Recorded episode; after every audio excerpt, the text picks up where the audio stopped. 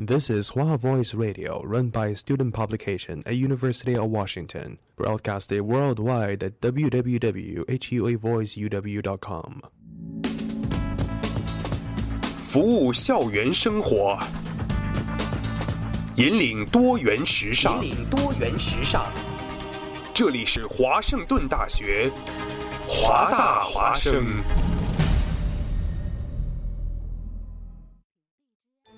烟雨朦胧，草木常青，西雅图又度过了安稳而平常的一天。暮色渐沉，喧嚣渐息，每一个夜晚，我们都在同一个地方，让声音乘着电波化为雨水，滋润所传达到的每一处土地。听众朋友，晚上好，欢迎收听晚直播的华大华生。生过留痕，却永不落脚。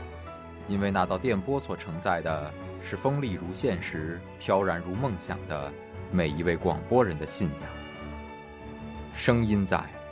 信仰在，我们在。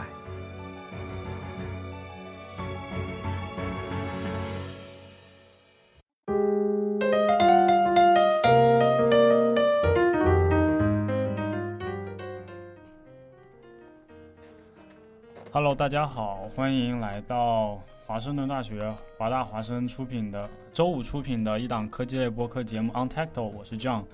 呃，今天和我一起录节目的还是 Sherry，Sherry 出来跟大家打个招呼吧。Hello，大家好，我是 Sherry。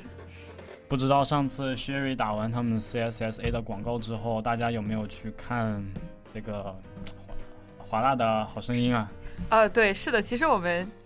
决赛也要开始了。这一次决赛决决赛的话呢是在 King Hall，所以的话场面会更加的大，而且现场有各种各样的活动，希望大家还是能积极的来参与。决赛是什么时候？嗯，决赛 这就有点尴尬了，主要是我一直看推送的大家可以看关注一下我们华大 CSSA 的推送，然后。我们的推送这一期关于好声音的推送呢，做的非常的精彩，不但有观众抽奖的环节，还有就说各种观众的互动环节。总之的话呢，去了以后肯定是不会亏的，主要就是要我们去 TOSA 的 booth 还有 CSSA 的 booth 去买票。然后时间的话呢，是在 CSSA 的人啊，主要我们主要是太努力认真工作了，所以有点没有那么注重到细节。二月十一号，二月十一二月十一号，情人节的前三天，下周六，对，下周六下。周六大家可以买票去 King Hall 看这一这一季的华大的对好声音决赛。嗯，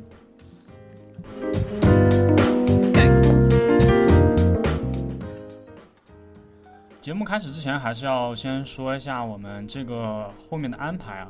今天呢，是我们呃 On Tacto 的中间，应该是这一季的一个中中间的一个节目吧。然后下一周呢，因为一些不可抗拒的因素，比如说 midterm，比如说 due，我们下一周要停播一期。然后呢，再下一周是二月十六号。二月十六号大家都知道是我们的大年初一，对吧？中国的传统佳节大年初一，所以我觉得如果我们录节目的话，应该也没有多少观众会听，所以我们暂定下两周的节目停播。呃，如果有更多的消息呢，欢迎大家关注我们的微信公众号，呃，华大华盛顿大学华大华生来收取进一步的推送。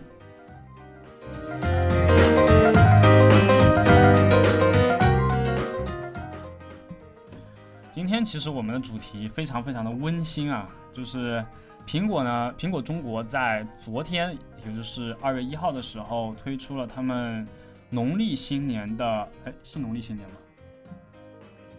这是 CSSA 吗？不不不，这个我说这个是叫农历新年吗？还是叫什么？对，是农历哦，新年。农农历新年的一个，又是一个新春广告啊！就是这一次呢，是和我们中国的大导演陈可辛导演一起推出的一个叫《三分钟》的一个微电影吧，应该说是它它总共这个电影的时长也就就两分五十多秒，啊、看完之后呢，应该是非常非常非常的感人啊！里面的镜头语言呢，也表达了很多很多陈可辛导演对于家、对于亲情的一些看法。所以我们这一期呢，来聊一聊这个这些陈可辛导演在这个系列广告里面展现出来的三分钟，呃，三分钟里面的一些镜头语言和他背后所表达的那些东西。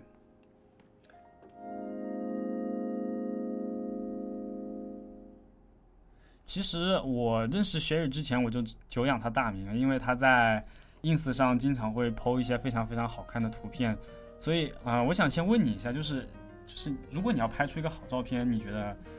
首先要具备的素质是什么？其实说实话，我没有学过摄影，然后大家对摄影到底这个作品拍的好还是不好，有非常广阔的一个判断，就是嗯意思就是说。你很难说啊、我觉得这幅照片拍的非常的好，所有的人也都会觉得这张照片嗯拍的非常的好，因为每个人看照片的角度也是不一样的。对，所以说这个角度也就非常重要。站在一个拍摄者的角度的话呢，怎样去取景，当然黄金比例这个这个也是非常重要，这是怎么讲呢？是硬件。嗯但如果软件上面的话呢，我认为是你看这个景物的一个角度，嗯而且就是大家可能看到的都是同一个景物，但是为什么拍摄的人拍摄出来可能就是比你看到的角度更加的美？你觉得哇，这个好像。好像我没有去过这个地方似的，嗯看从他照片上面看到，就是因为他注重到了一些景物上面的一些细节，当然这其中也包括了一些后期的调色、润泽，所以导致这个照片看起来可能更加戏剧性一点。所以我认为从就说拍摄的手法上来讲，我觉得拍照吧，最重要就是多去观察。嗯，对。哎，我其实很想问一下，你刚才说到这个后期的调色，嗯那么如果你在没有调色之前，你对这个整个照片的这个颜色的构图有一些什么特别的细微的把握吗？颜色和构图上面的话，因为我之前注意到的是，你去芝加哥的时候，那里有一系列的白色的那个为大背景的那一系列图片，我觉得是非常非常震撼啊、所以我就想问一下，你觉得这个背景颜色或者整个图片的颜色应该会充满什么样的？就是它的颜色分布应该怎么样才比较好？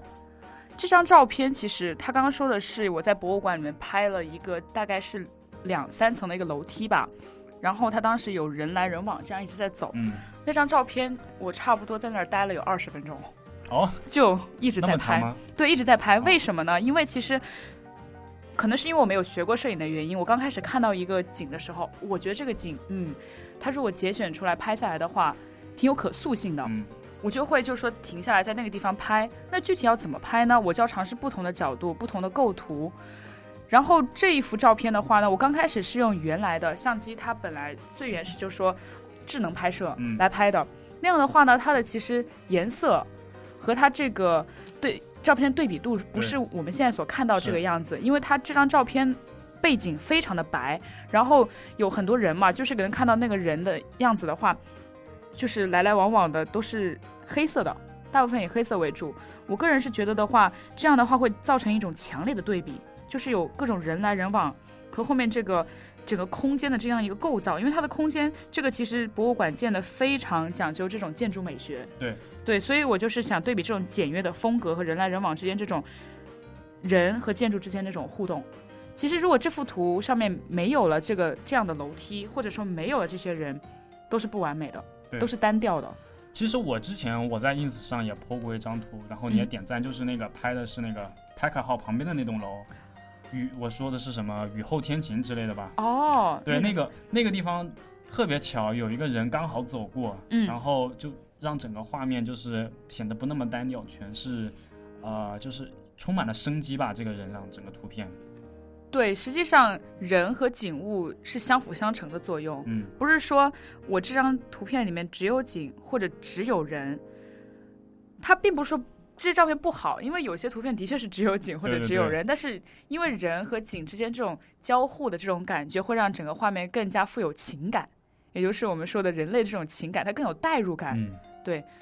所以他们可能会就是很多人看照照片的时候会觉得，哦，这个人实际上让这个画面更加的充盈，可能就是觉得这画面非常的有灵动性。是的，对。哎，那我还想问一下，就是你一般后期调色你用的是什么 app？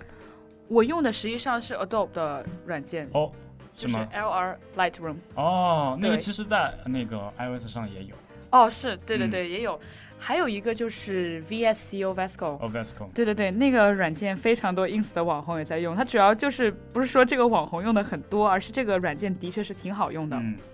它里面应该是有很多很多的 Presets 滤滤镜，对滤镜，滤镜非常多，但实际上，呃，我我刚开始的时候是单只调滤镜，嗯就我只用滤镜来调，但是到后面以后你会发现，如果你直接点击滤镜去调的话，它的颜色会过重，嗯而且它因为每一幅照片它的色系都有点稍微有点不一样，所以有的时候呢，我会把滤镜它的饱和度可能调低一点点。就这个滤镜没有用这么多它原来的色调，然后再自己去调它的温度啊、饱和度啊、对比度。啊，还有 clarity。就嗯因为 不好意思，我用的是英文版，所以就上面有一些 clarity 噪点，对对对，还有一些甚至有些黑白颗粒，因为这两年的时间，颗粒这个 green 就是那个颗粒那种效果挺流行的，啊就是流行一种复古的一种风格。有些照片，特别是有一些人的照片，假设你在博物馆里面我拍了一个人，他在看一幅画的那个嗯照片，然后灯光打到那个人的脸上，背景全稍微黑暗下来那种。对对对，那种戏剧性的效果就非常的好，甚至有一些嗯比较黄色一点的。背景或者说色调的话，嗯都挺适合用 green 这个这个颗粒这个效果的，哎，很有复古的感觉。你最喜欢的滤镜是偏向于什么样的色调？其实是这样的，我发现亚洲女孩子都比较喜欢，就是在白平衡上面嗯比较偏白的、蓝色调一点点的，因为显得整个画面非常干净、简约风。因为这两年不是很流行那个简约性冷淡风嘛，对啊，对，所以很多妹子都非常喜欢把图片往蓝色调会去调。但实际上很多照片，如果你单纯往蓝色调去调，发到 Instagram 上面去。的确是会让整个画面非常的整齐，你会感觉、嗯哇，这个肯定是一个色系，就非常有那种系列感，人的视觉上面是一种享受。但是我个人的话，我比较偏向鲜艳的色调或者暖色调。很多呃就是我我留意到的，因为我在加州上学的时候，我的高中同学，他们有一些欧美白人女孩子或者男孩子非常喜欢用那种绿色、蓝色，就是颜色非常非常鲜艳的其中有一个色调。偏那种那种色调的那种对对，非常加州的嗯那种色调。啊，对对对 对，就非常鲜艳，然后每个颜色都非常突出。他们为什么能用那种色调？其实那个色调很显黄，很很显嗯肤色非常显黄，这就是为什么亚洲女孩子会选择比较偏蓝的色调，因为那样显肤色显白就。是看看着更白一点嘛。对，为什么加州女孩子或者说一些美国女孩子喜欢用刚刚我说那种蓝、蓝色、黄色、绿色这样混合的一种色调，是因为她们本来喜欢这种 tan。比较嗯小麦的一种肤色，所以的话，如果用这些色调的话，能非常好的映衬出她们脸上那种光泽，特别是阳光有照射的时候，所以她们对光线非常注重。哦，那你对 black and white 的这种滤镜是怎么看的？Black and white 就是刚刚你说那张照片嘛，嗯，那个实际上是佳能我的相机自带的一个滤镜，哦，其实，哎，说到这里，嗯滤镜相机自带滤镜拍出 black and white 才是最准确的。对对对，因就为后期滤镜 black and white 基本上就是把把该黑的地方全部黑掉，把啊，白的地方就把对比度拉的巨高无比。它会相机自带的滤镜的话，它会对当时的一些光线嗯，进行一个分析。因为它是用光学元件去拍那个 black and white。对，但是我这个滤镜有点稍微有点不一样。我那天其实想试一下它这个滤镜这个拍出来嗯效果怎么样，没想到还不错。就实际上它还有加那个刚刚我说的颗粒，然后拍出来是一种胶片的效果，实际上是个胶片滤镜。就是模仿复古的那种胶片相机拍出来对。，没有错。它其实，嗯，你现在看到这张照片看起来背景很干净嘛，嗯，它现场其实比较凌乱一点点的，但是它把一些，它把曝光度，我把我自己还调了曝光度，我把曝哦光调到几乎是最高吧，导致它这种对比是最强烈的一种嗯感觉。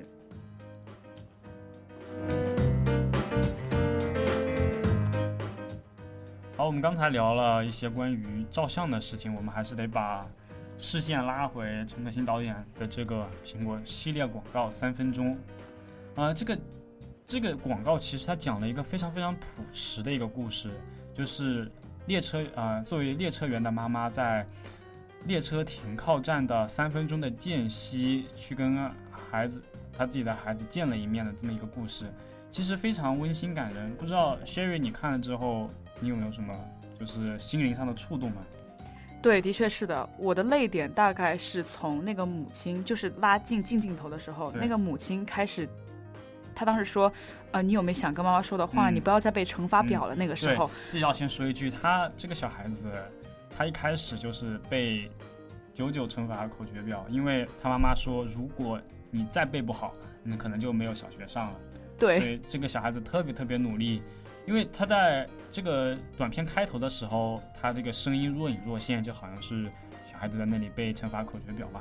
所以到是后面的时候有个映衬。是的，反正我是有细观察那个细节，他母亲那个脸上微表情的那个变化，大概是从那个时候开始，就是慢慢触到了观众的泪点。其实大家可能普遍以为，就是说喜剧嗯，就一定要是笑，对，演员演员笑出来，或者说制造一个笑点、嗯一个梗，他才称之为喜剧。但是很多喜剧的话，也是从一些讽刺的，它有可能是从一个悲伤的细节，但是大家却觉得这个细节非常好笑。我觉得同样用在这个感人的这种对观众感人的触动上面的话，也是一样的道理。嗯，就实际上接着那个母亲和儿子告别了以后，当时不是有一幕是春运这个列车到了嘛？对，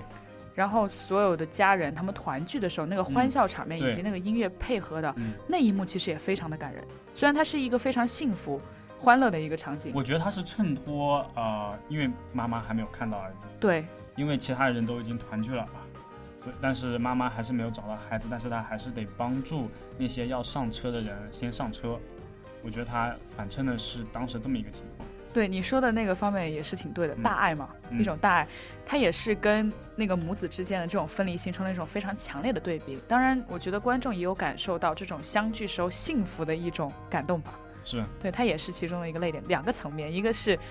真的很悲伤，跟那个母亲进行对比；第二的话就是幸福，幸福感。其实这个广告，嗯，在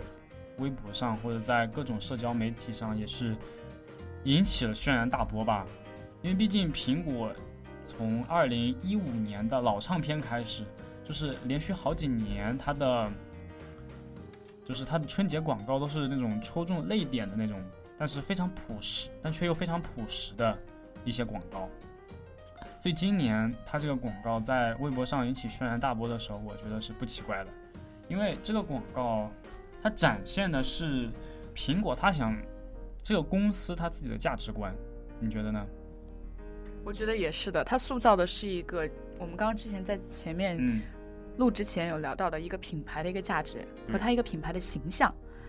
所以其实我们在近两年的时候看到越来越多这种类型的广告，嗯，它不是那种快广告，就是在电视上面播的那种大概有十几二十秒的那种广告，而是这种类似于公益片的形式的是，甚至这个就是十六比九电影画面，对，它是呃电影形式，的它是十六比九吗？对，是十六比九、哦，我都没注意对。这个就是我觉得他也是故意这样的。第一，他可能也是因为是陈可辛导演嗯拍的，所以他觉得我既然都请了陈可辛导演了，这个画面我肯定不能让他拍一个就是说全屏的吧，是吧？是一定要拍一个电影画面，而且嗯十六比九，它这样的一个比率拍出来的效果也是不一样的对，十六比九，我觉得当时就是 YouTube 有一阵十，就是非常风靡十六比九的时候，那些 YouTuber 他拍出来的十六比九，我感觉是非常非常震撼的，画面整个宽度就像好像你真的在电影院里面一样。对，我觉得就是构图上面，这从构图上面来讲。然后你刚刚说到关于这个公益片，我有什么感触是吗？对。呃，我觉得的话，它首先我，嗯，从刚刚我们说到泪点上面，嗯，它的确是非常的触动人心，小小的细节，亲情，它都是从一些很小很小的细节给一些特写，然后对，去啊、戳中你心灵深处那些比较呃感动的一些瞬间。是的，但是这些细节的话，也是观演观众一眼就能看到的，他马上能 get 到，就是说这个导演或者说这个公司想嗯表达一个什么样的概念。第二的话，我觉得这个电影还有一个非常好的地方是它的音效和它这个画面剪切。刚开始的时候，从那个小男孩不是挥动他手里的那个烟花嘛，他有个慢放，对对对对，他有个慢放，他一挥动烟花的时候，那个动作实际上是跟那个在车站的指挥员就是一模一样。挥动旗子那个动作是一模一样的。这种巧合，实际上这种画面的切换用的非常的巧妙。嗯，对，而且他还是用一个是倒叙的手法，是的，它是时间倒流，从三分钟开始一直往倒到零的时候，没错。嗯，而且因为这是一个苹果的广告，所以我们自然而然在它后面就是他父母父母女相见的时候，上面不是有个倒计时？哦，母子哦对对对，母子 母子相见的时候不是有个倒计时吗？那个倒计时在屏幕的最上方，是在关键的时间点，是比如说刚刚二十秒的时候，嗯二十、秒的时候它有放，全屏，就是对黑背景，然后白字的，这样就是一秒闪过，对提醒观众，嗯。现在只有二十秒了。但其余的时候，它都是放在屏幕的正中间的上方，嗯，而且是用一种半隐形的一种，对，它可能也是为了该是百分之五十以上。对，它可能也是为了就是说不影响整个画面的整体效果，但是我又给能观众一个心理的暗示，就是说时间剩的不多了，它一直在这样走。啊，其实我觉得就整个广告看起来啊，它就是不像我们看过很多国内的一些广告一样，它更像是一种，就是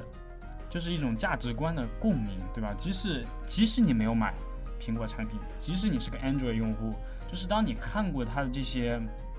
广告，或者我们待会要聊的 Shut on iPhone 这些一系列图片之后，你也会对它的一些品牌的价值观啊，或者它引领的方向有一些认同感。没错，我其实个人挺喜欢 Apple 的广告的，它嗯的广告时间都不长，特别是一些它当要出打出品一些主打产品的时候，啊那些短小广告在你看 YouTube 的时候，它会放出来嘛。我觉得他们一直都是以一个非常年轻有活力的这么一个主题。嗯，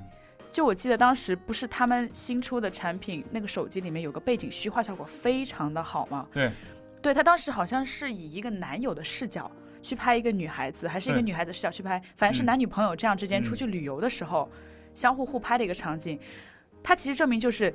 你这两人就是，如果用用我这台手机拍的话，好像只能拍到你们两个人幸福的瞬间，因为他把背景，不管你背景是在菜市场也好，还是在像外滩那样、上海外滩那样的地方，不管你周围有哦多少人，中国的那个两个两一个女生和一个男生，对，应该是的，我有点在上海。对，哦，那个广那个广告确实拍的非常非常好。是的，他就是就是，如果用我这台手机来拍照的话，全世界只剩下你和他。对对对对，对，他最后就是有一个突然全世界全部消失，嗯，然后拍了一张照片，对然后下一秒，然后又是人潮涌动。对，没错，我觉得就是，反正非常好。他就说，他他想表达应该意思应该是，哎，看我的这些摄像头能抓住你最美的那一个哦，瞬间。对，没有错，是这样的嗯。而且我觉得苹果很善于利用自己特殊的音效，它会把就是把自己这种品牌的那种音效放在它的广告里面，比如嗯说结尾的时候，特别喜欢放一些苹果自己产品里面嗯，存在的音效。说说到音效，大家可以去听一听我们这个节目的一个影子节目，就是我们的第零期啊，在网易云电台上也能搜到。这这里面呢，我和我们的另一位我的另一个好朋友 Cats，他也在第一期来过我们的节目。我们两个在影子节目里也讨论过苹果的广告和它的配乐。如果有兴趣的观众呢，可以去搜一搜我们之前的节目，拿来听一听。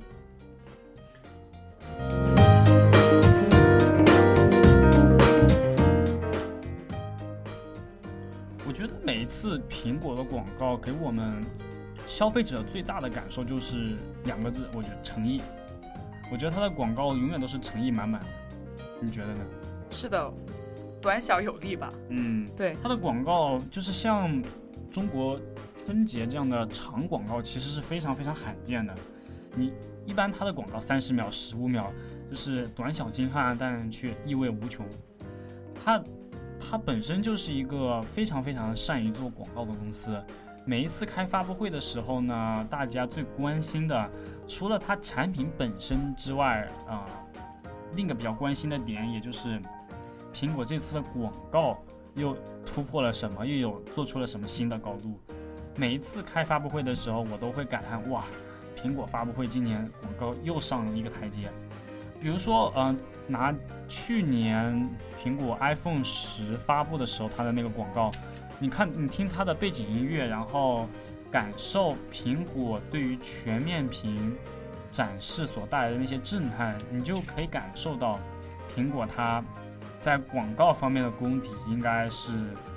领先世界的。因为很多情况下，比如说你像 Google，Google 做广告虽然它做的也很好，它也很有巧思，但是，嗯、很多时候苹果的广告却是最能打动人心、最富有诚意的那一个。因为我们很多时候，啊、看这个产看这个广告，看的并看，我们不想看的是一个啊、促销味非常浓的广告，或者说完全就是一个就是请明星代言过来的这种广告，我们更想看到的是，嗯，这个公司的产品，它所承载的故事，它所承载的一些期望。Jerry，你觉得怎么样？我觉得它所有的广告的一个嗯价值和它我们说到了苹果自己广告的特色的话，其实归根结底还是乔布斯他对于这个品牌的一个定位。嗯他刚开始的时候，乔布斯他跟马斯克有点像嘛，我们之前也有聊到过，在其实。相比出名的话，乔布斯肯定是比马斯克出名要早的，因为这个 iPhone 它出来的时间比马斯克研究出来的一些产品也好，公司也好，以及他现在做的一些高科技、高端的业务也好，都是要较前的。所以他当时是在马斯克之前被称为硅谷最崇拜的人，对，教父级别的嘛，对教父级别的。嗯。所以他刚开始对于这个公司的定位就是我要改变世界，所以他他的理念也是简约风嘛。嗯我们刚刚我们意识到简约风，所以苹果它的广告非常突出重点，它不会讲一些无关紧要的东西。而且我刚刚在看这个苹果。它新推出的 iPhone X 的那个 iPhone Ten。iPhone X，iPhone Ten，这叫 Ten，这不读 X。哦、really？Yeah 好，iPhone Ten，Oh my gosh，Animoji 嘛，啊，对，它就是完全哦就是一个外星人在中间在这唱常非常歌有，意思。就虽然挺莫名其妙的，但是你这观众就会莫名其妙被你就。知道，哎，iPhone 十有这么一个非常非常新的、非常亮眼的这么一个功能。对这么一个功能，你观众当时看到这个小的，就是它这个缩略图的时候，你就嗯看到有个外星人的 emoji 就在那个屏幕上面出现，对你就会想要点开它。对的，然后你点开它以后，发现它就在这里一直，我们用中国的话就是鬼畜的在唱歌，然后它周围这些环绕着的也是一些其他的美国女孩女生非常喜欢的 unicorn、啊，unicorn，独角兽、什么之类的这些还有小猪，emoji，对嗯小猪 emoji 就这样环绕的，就是非常有点密集恐惧的一个场面，但是它又非常魔性，就是我们所说的魔性。它的广告一般就是能做到让你看一万遍都看不厌。对，它就有这种吸引力对，非常抓人。嗯，对，要不我们先来听一首歌，中场休息一下，你觉得呢？可以。这是呃，这首歌来自还是来自那个张强的专辑《别再问我为什么是迪斯科》。这首歌应该是，啊、这个专辑应该非常非常好听。如果有机会的话，我建议所有人都去听一下。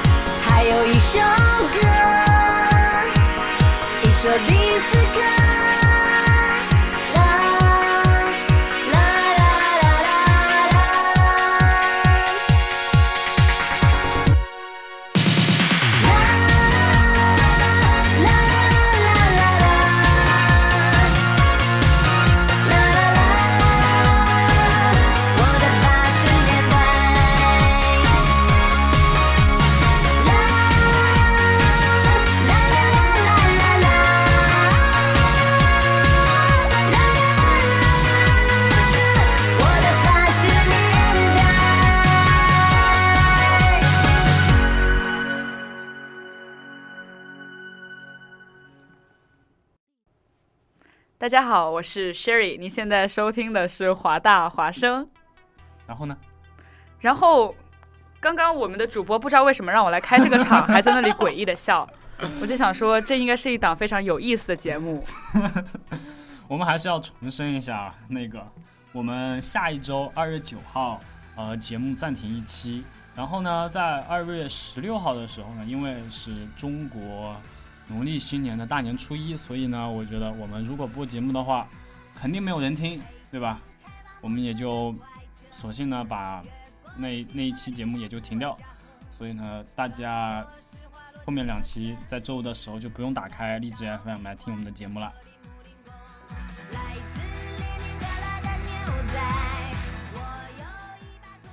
哦，我们上半场的时候啊，和 Sherry 聊到了哈，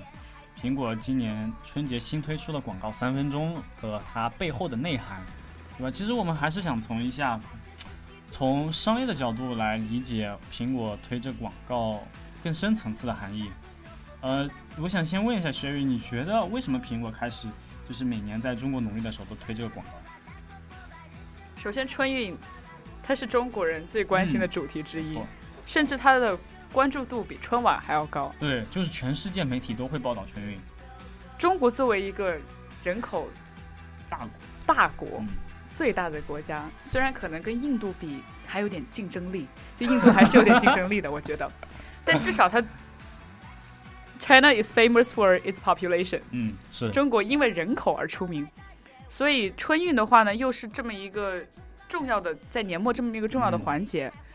不但国内的人对他的关注度非常高，国外的媒体自然也会拿这个作为来炒作，不所以能说炒作，是关注的点嘛？对对对，嗯，也是关注的点嘛。所以的话，自然苹果，我觉得它作为一个公司，它想要借题发挥嗯，也是无可厚非的。啊，不能说是借题发挥，他应该说是很好抓住了这个点，对这个中国人特别注重的这个团圆的这个点。对，他非常读懂中国人这种消费的心理。中国人是非常注重亲情、礼仪，就是有文化、有内涵的这么嗯一个国家。所以我觉得。他也是想要从这个打入中国消费者的一种内心世界吧，因为中国人看亲情看得非常的重，特别是这种母子之间，嗯，距离非常远的一这样一个问题，所以的话，我觉得苹果从这个切入点下手的话非常好，而且他选的这个导演也选的非常好。对，陈可辛导演也是去年那个苹果发布会上唯一受邀的亚洲的代啊，对，全亚洲就他一个，除了媒体，就个人代表他一个，所以他他和他，呃，他陈可辛夫妇是唯一受邀的去参加苹果发布会的，所以这次。呃，苹果和陈可辛导演的合作呢，也是格外让人期待。其实之前大家都不知道这个事情，哦，也只是放出来的时候放了个预告片，就这种微电影，三分钟的微电影放了个预告片，大家才知道啊，陈可辛居然今年去导演苹果的啊、这个农历新年的这个广告，那肯定不得了，所以大家就二月一号就非常非常关注这个事情。那你就是他，我我特别好奇，为什么苹果它就是会选择这样一个时期去去公布它这个这个啊、广告？你说选取这个时间点嗯吗？现在春运还没有完完全全的，我我觉得他比较，呃，比较好。我我的推测是因为二月一号是中国政府宣称中呃春运开始的第一天，嗯，所以我觉得他在这个时候发布这么一条感人的春运的广告，应该是非常看的应该是非常非常多，流量应该非常非常大。对，而且我发现苹果在今年做这个主题的时候还挺领先的。嗯，是对他，至少对于我而言，没错，他是我在朋友嗯圈见到的第一个关于春运主题的，嗯所以它时间点其实挺抢先的，那也就是把人家就把国内的人带入了这么一个主题，对关注这么样一个主题，而且它这个时间点既然抢先的也很好嘛。对。然后其实很多很多人说，这这是陈可辛的 iPhone，不是我的 iPhone，我的 iPhone 拍不出这么好，因为苹果在放出这条视频之后，它在官网又放接连放出了很多跟着陈可辛导演学着拍呃学摄影的这么一个教学视频。我们之前刚开场的时候也和 Sherry 聊到了一些摄影的技巧，所以呢，但是呢，很多很多人在看这个苹果的这个广告的时候就说啊，器材设备这么贵，那 iPhone 是那里面最不起眼的那一个，所以很多人就在微博上吐槽说，哎呀，我的 iPhone 拍不出来，嗯，你怎么看？我觉得，其实它这也是它成功的点之一。它最关键的不在于说，哦，我 iPhone 真的能拍嗯出你现在看到这个电影的效果。它既然网友作为普通的网友，他可能有些人并不是一些真正的技术大神或者非常嗯懂电影，他都能看得出来。那自然苹果公司这边，他也自然会注意到这一点。关键的就是在于 iPhone 参与了这样其中的拍摄对，它参与到了其中，就说明你也可以用 iPhone 讲出你自己的故事，因为大家现在把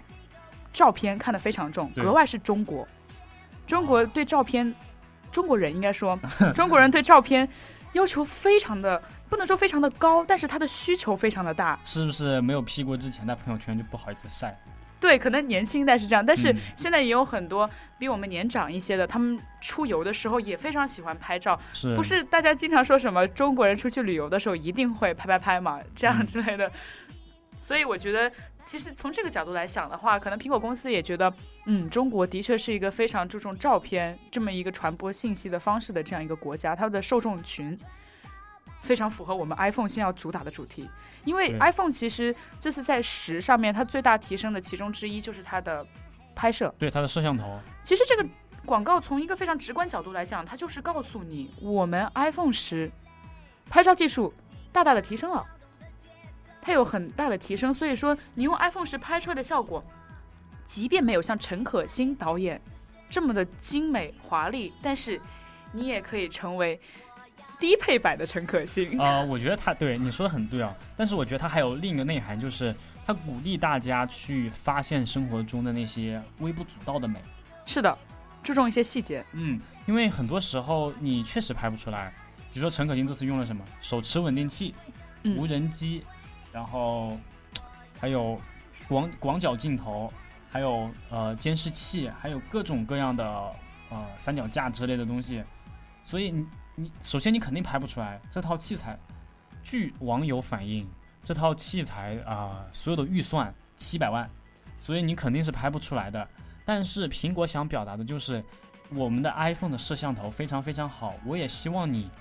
跟着大家一样去分享生活中的美，去分享生活中温馨的那那一点点滴滴。这就是，这其实说是应该说是苹果，嗯，自我宣传的一步，也是它的价值观怎么才能在更呃，他现在已经占领了高端人群，他怎么在中端人群铺开这么一个非常非常好的一个就是一个战略吧。嗯，他，我们刚刚我们的 John 非常好的总结了我想要表达的意思，非常精干。对，的确就是这样。我觉得品牌的价值在现在这个世界上，在产品这么丰富的一个情况下，它非常重要，嗯，它利于这个公司长远的发展。对，所以就说你不管每推出一个产品，你客户或者说这个广大的市场，你对这个产品是怎样看待的，有可能就影响到你往后对这个公司是怎样怎样看待的。是。对，而且这个广告里面，你有没有发现 iPhone 全部连标都没有出现？是的，它苹果的标只是在最后结尾的时候蹦出来，哎就是它它全程没有出现这么一个点，所以这也是引人深思啊。因为苹果更想表达的是，不管你用的是什么 iPhone，首先你得用的是 iPhone，Android 我不考虑，对吧？就是不管你用的是什么 iPhone，拿起你的手机，打开摄像机，你就能跟别人分享生活中的点点滴滴。对，刚刚这样提到非常好的一点就是，它即使没有在它的广告当中直接放上自己苹果大大的 logo，但是它也从它那个倒计时那个地方，它那个计时器、那个字体，还有它的那个对，那就是 iPhone 的那个那个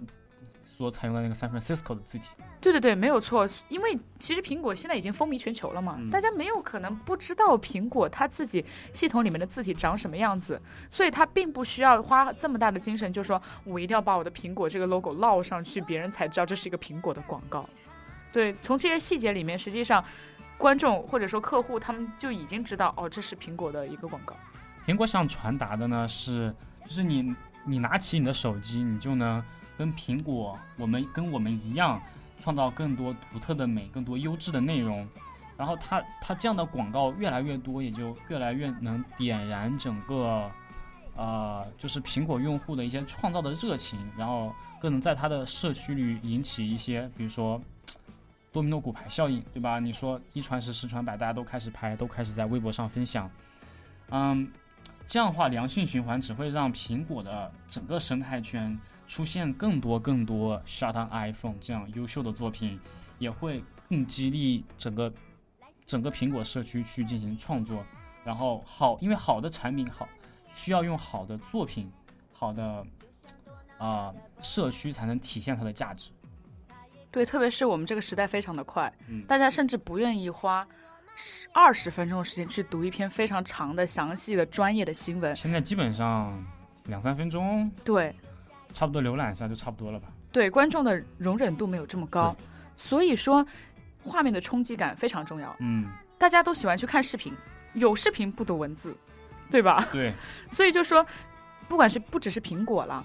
像其他的公司也是比较希望用这样视频，这样有个有故事完整的一个故事嗯线的。短视频的这样一个方式去传达他们一个品牌的理念也好，他们对产品的这样一个定位也好，对，这也是为什么现在在国内抖音视频这么火的原因。因。还有火山小什么什什么，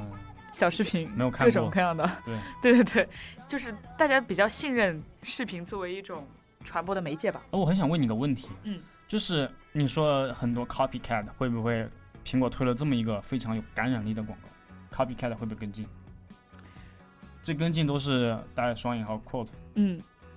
去学他这样一个拍摄模式吗？你觉得会不会？我其实个人觉得，像这样的拍摄模式，在近两年并不是说非常的没有那么新颖，嗯，但是我觉得它并不罕见，它并不罕见，嗯，但是并不就是也不是说大家不会，我刚刚说要借题发挥，嗯很多 YouTuber 可能没有这么大品牌的，他们也会用这样的一个模式啊，或者说这样一个情感的一个主题啊，去拍摄他们自己的作品，或者说有一些小型的公司可能诶觉得我从这里得到一种灵感，嗯，我也可以用这个来带入我们的产品。我觉得，之我之前听过一个 podcast，关于就说 originality 的，关于嗯是否有真正有原创这样一个东西存在，其实没，我觉得没有，并没有所谓真正的原创，因为当时那个 podcast 里面对比了很多一些世界名曲，还有一些广告、一些嗯绘画作品。其实从一些，如果你真的去抠细节的话，都是有类似的地方、雷同的地方的。只不过是说，因为我们不管任何创造，像我们这苹果的，它这样创作一个广告，也都是从其他地方得到灵感。只不过说，你能借用这个灵感，你能不能辟出一条新的路来，找到一个你自己的价值一个定位。对自己的一个定位？我其实很喜欢三星和 Casey Neistat 合作的一系列广告，哦，因为 Casey Neistat 你知道他是现在 YouTube 上最火的 YouTuber，哦，他所有的他所有的视频都非常非常的有创意，所以三星跟他合作，有一次在奥斯卡上，呃，播出了一个三十秒的广告，非常非常的震撼。就是 Casey Neistat 他在那里说我们这代人应该怎么怎么样，怎么怎么样，所以那个广告也是非常非常吸引。主要是因为 Casey Neistat 这个人他本身就非常非常的具有魅力，很有创造力，所以我对于苹果和三星这两个公司做的广告，我是非常非常欣赏的。他刚刚说那个故事里面，我想到另一个点，就是关于怎么样拉近一个品牌和顾客之间距离的一个问题。嗯，他为什么要请这样一个 YouTuber，一个红人？他完全有实力请一个非常非常大牌的明星，对，为什么不请一个非常非常大牌明星呢？是因为其实明星和素人之间就是有这么很长很长的距离一个。非常大的隔阂。对，你会觉得哦，明星是在高高在上的，而我们是在地下的，就不能说是地下，但是就是说嗯我们不可能成为明星我。们是一个天一个地的感觉。对，但是红人的概念不一样，网络红人他们是介于明星和素人之间的，他们更加就是能拉近这种公司和客客户之间的这样距离的这么样一个媒介，是，他们更能让就是顾客感受到，哦，既然这个网络红人能做到，那我也有可能做到一点，就更加亲近。也就是为什么我们刚刚说到的。他选材的这样一个问题，他的那个广告为什么选择这样亲情的一个主题，选择一个乘务员自己家庭、自己儿子这样一个故事，嗯因为这对于每一个人来说都有代入感。对，每个人都重亲情，每个人都有这样的一种情愫在里面，所以就说它更加能够让顾客有一种代入感，会觉得哦，这个产品我有种 bound 在那里，有一种